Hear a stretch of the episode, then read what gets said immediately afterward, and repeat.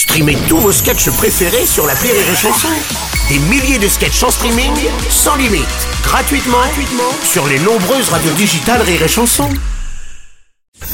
La drôle de chronique La drôle de chronique de Rire et Chanson.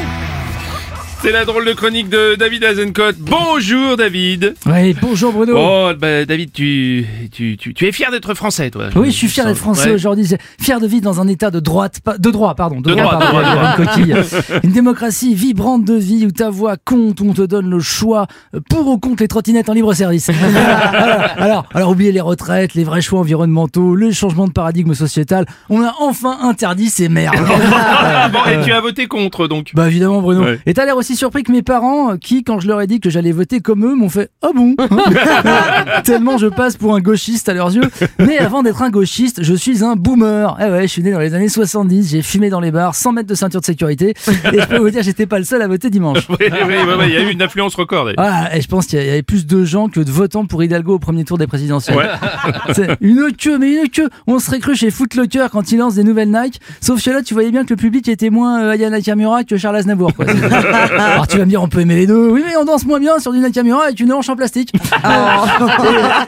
et, et le score 90% contre les trottinettes. Même si Jinping, il trouve que c'est trop. C'est- Ça n'avait quand même pourtant aucune valeur juridique. Hein, non, aucune valeur juridique, mais Hidalgo s'est engagé à respecter le vote du peuple, vu qu'elle avait déjà décidé de se débarrasser des trottinettes. Ça lui coûte rien. de toute façon. Alors oui, superbe expérience de démocratie locale, mais tant qu'à faire, j'aurais préféré qu'on me demande mon avis sur les JO. Et curieusement, ça s'est pas fait. Oui, c'est vrai, on n'a pas eu ça. Mais bon, ouais. t'es content quand même alors. Bah même pas Bruno, même Ah bon. Parce que pendant que nous votions tous bien sagement après le brunch, Gérald Darmanin donnait une interview dans le JDD, et ça c'est plus dégueu qu'une trottinette qui traîne.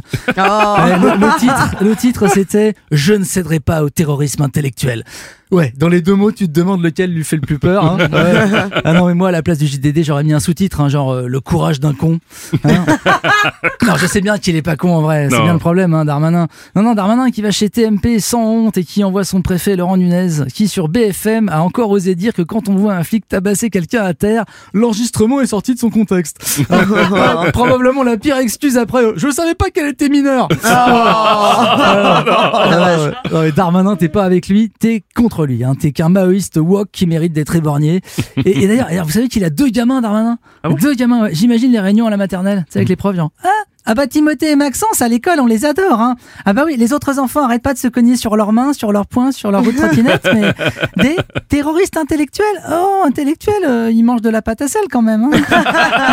Non, que parce que l'autre jour le petit Enzo voulait vider la bassine à boules euh, ils lui ont bien fait comprendre que la violence légitime était de leur côté quand même hein. C'est- Ouais, Ouais, ouais, tout, ouais. tout ça prépare l'arrivée au pouvoir de Marine Le Pen quand même. Bah évidemment, et je pense que Marine Le Pen, quand elle arrivera, lui proposera un poste à Darmanin. Et il n'aura aucun problème à l'accepter, il doit déjà être en train de lustrer ses bottes. Et, et c'est ça. Et oui, c'est ça la différence entre une aimable crétine comme Anne Hidalgo et un dangereux imbécile comme Darmanin. La première creuse des trous dans la chaussée, le deuxième creuse la tombe de la démocratie. Oh, c'était la drôle de chronique de David Azencott.